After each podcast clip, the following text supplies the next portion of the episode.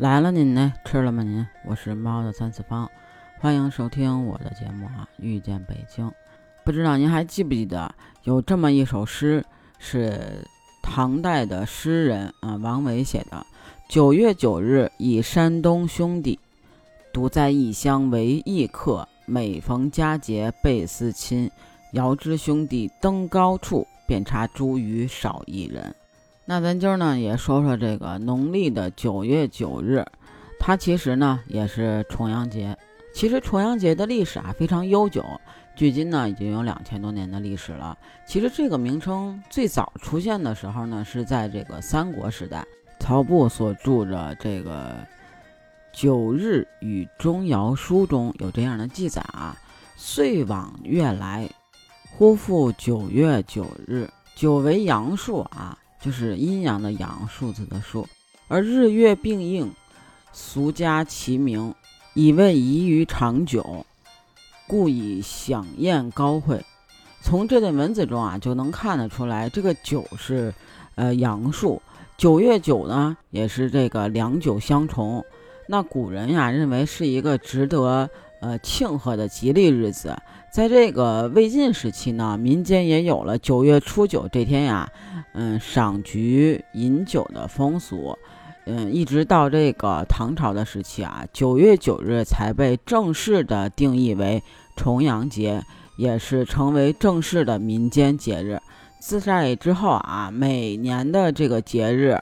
呃，民间呢都会举行各种各样的呃仪式跟活动，以表示这个庆祝。其实说起这个重阳节呀，重阳也叫重九，《易经》当中呢，把这个九呢也是定义为阳数。其实呢，就是觉得这天啊，这个两九相重比较吉利。一说起这个重阳节呀，很多人都会想到就是登高啊这一个习俗。其实根据文献记载呢，早在这个战国时期啊，重阳节民间就有这个登高饮菊花酒的风俗。那到了汉代的时候呢，才这个逐渐的盛行。在这个《西京杂记》中啊，就说汉高祖啊刘邦的爱妃戚夫人啊，就是戚薇的戚啊，被这个吕后残害致死了以后啊，他的侍女啊，呃贾佩兰也被逐出了宫，然后呢就嫁给了这个平民为妻。那有一次呢，他谈起这个每年的九月九日这一天啊。在宫里边呢，都会这个配茱萸，食这个呃莲藕，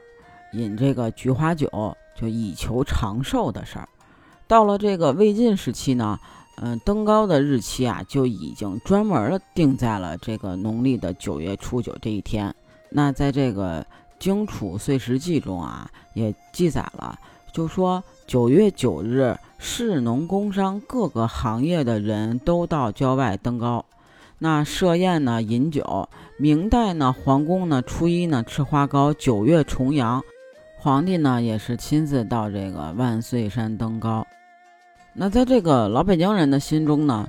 嗯，金秋九月天高气爽，在这个日子里啊，登高望远呢，可以避免这个灾祸。那关于其实重阳节登高的这个习俗啊，其实还有一个相传，在这个东汉时期的传说故事。说在这个汝河里啊，就是三点水一个女的那个汝河，那个里边啊住着一个凶狠的，被称之为瘟魔的怪物，就是瘟疫的瘟，魔鬼的魔啊。只要这个瘟魔一出现啊，周围的老百姓就要遭殃了，几乎每家都有人病倒甚至丧命。那弄得这一代人啊都人心惶惶的，老百姓呢也为此愁眉不展。其中呢就有一个叫做恒景的人，就是永恒的恒。景色的景啊，他的父母呢都在这个瘟魔的作恶下因病而死了，他自己呢也因此呢差点丧命，但是呢从这个病魔中啊他活过来了，所以呢他就决定去外地这个访仙学艺，那为乡亲们呢除去这个瘟魔，于是呢他也是依依不舍地辞别了自己的媳妇儿和年幼的儿子，踏上了这个学艺之路。他四处访师寻道，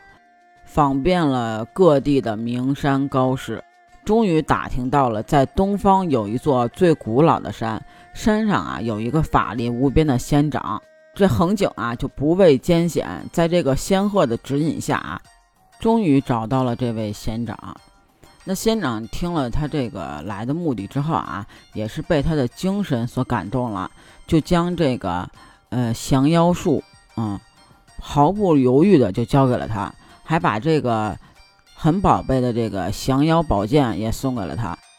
经过了这个几年的学习、勤学苦练之后啊，恒景终于将仙长所教的这个降妖剑术学会了。那有一天呢，仙长呢就对这个恒景说：“明天就是，呃，九月初九了，在这一天呢，这个瘟魔又要出来作恶了。那如今呢，你已经将这个消灭他的本事啊，已经学会了，那你就可以回去消除这个孽障了。但是临走的时候啊。”仙长送给了恒景一包茱萸叶，还有呀一壶这个菊花酒，那并且啊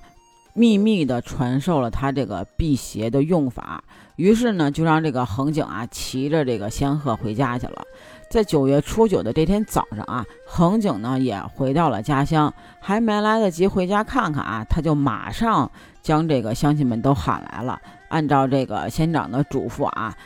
呃，主吩咐这个乡亲们在这个呃家附近登上了一座山上边，并且呢，每一个人都给他们发了一片茱萸叶跟这个呃菊花酒，做好了这个降魔的准备。到这个中午的时候啊，在这个一连串的怪叫声当中啊，瘟魔出现了。但是呢，他刚扑到这个山上啊，就闻到了阵阵的这个茱萸奇香无比和这个菊花酒的酒气的时候啊，突然间这个脸色大变，停下了这个脚步。看到了这个场景呢，这个恒景啊，赶紧手持降妖宝剑追下了山，与这个瘟魔啊搏斗了几个回合之后，终于将他刺死了。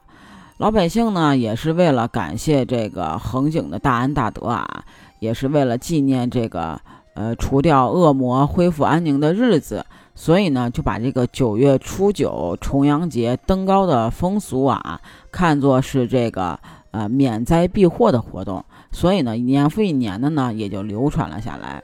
那其实，在这个呃每逢重阳佳节的时候啊，老北京人当中啊。就是老一辈的人也很喜欢给这个孩子们讲述这个大快人心的故事。从这个故事中呢，孩子们其实也对这个重阳节有了更深的了解。那老北京人对这个重阳节非常的重视啊，在这一天啊，除了有这个登高的习俗以外啊，还有这个呃佩戴茱萸，然后赏菊花、饮菊花酒、吃花糕、吃这个烤肉啊、涮肉啊、吟诗作赋的习俗。那你所在的地方重阳节有没有其他的说法讲究呢？欢迎你评论区给我留言分享。那我们这期就到这儿吧，我们下期继续再聊这个重阳节。那预知详情，请听下回分解。那要是喜欢的话，欢迎你点赞、评论、收藏，还可以加我的听友群 b j c a t 八幺八，北京小写的首字母 c a t 八幺八，期待你的加入哦。